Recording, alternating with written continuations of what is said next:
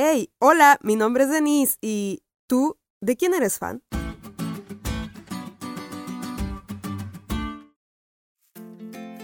Cuando yo era pequeña era fan destacada de una famosa princesa de Disney. Todo el día quería ver su película. Todo el tiempo hablaba de ella. Casi todas mis pertenencias tenían la foto de la cinerita, como solía nombrarla. Maduré y la cinerita para mí fue quedando atrás.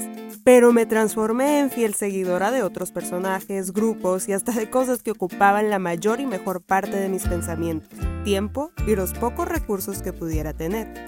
Sin importar mi edad, siempre buscaba algo que venerar, algo que admirar profundamente y que seguir a toda costa. Y es que naturalmente el ser humano busca algo que adorar, algo que amar profundamente y algo que colocar en el centro de su existencia. La lección menciona que hay algo en nosotros que anhela adorar. E indudablemente ese algo Dios lo entretejió en nuestra humanidad. Antes de que existiera el pecado en nuestro mundo, se adoraba únicamente a Dios por amor, por respeto y por admiración. Pero después del pecado, el lugar de Dios lo empezó a ocupar cualquier cosa. A lo largo de la historia vemos que la gente ha puesto toda su confianza y devoción en mortales con puestos privilegiados como el faraón, en determinados animales, en el sol, en la luna y en muchas otras cosas. En nuestra época la gente es más sofisticada, pero no por eso ya no buscan algo que adorar. Hay quienes adoran al dinero, a su novio, a su novia. Hay quienes creen y veneran ciegamente a los muertos que en vida dicen ellos que fueron muy buenos. Incluso hay quienes adoran a la misma muerte.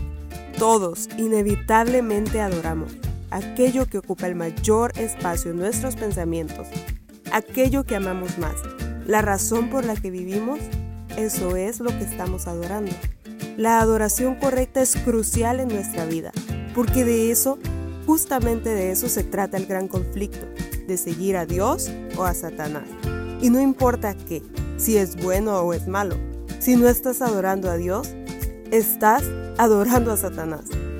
Hoy, pongamos en práctica en guardar en el centro de nuestro corazón el espacio que desde siempre le pertenece a Dios, aunque se desplomen los cielos, aunque las cosas no salgan como esperamos, aunque nuestra vida esté en riesgo.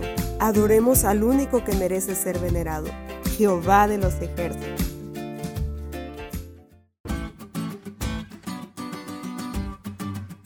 ¿Te diste cuenta lo cool que estuvo la lección? No te olvides de leerla y compartir este podcast. Es todo por hoy, pero mañana tendremos otra oportunidad de estudiar juntos.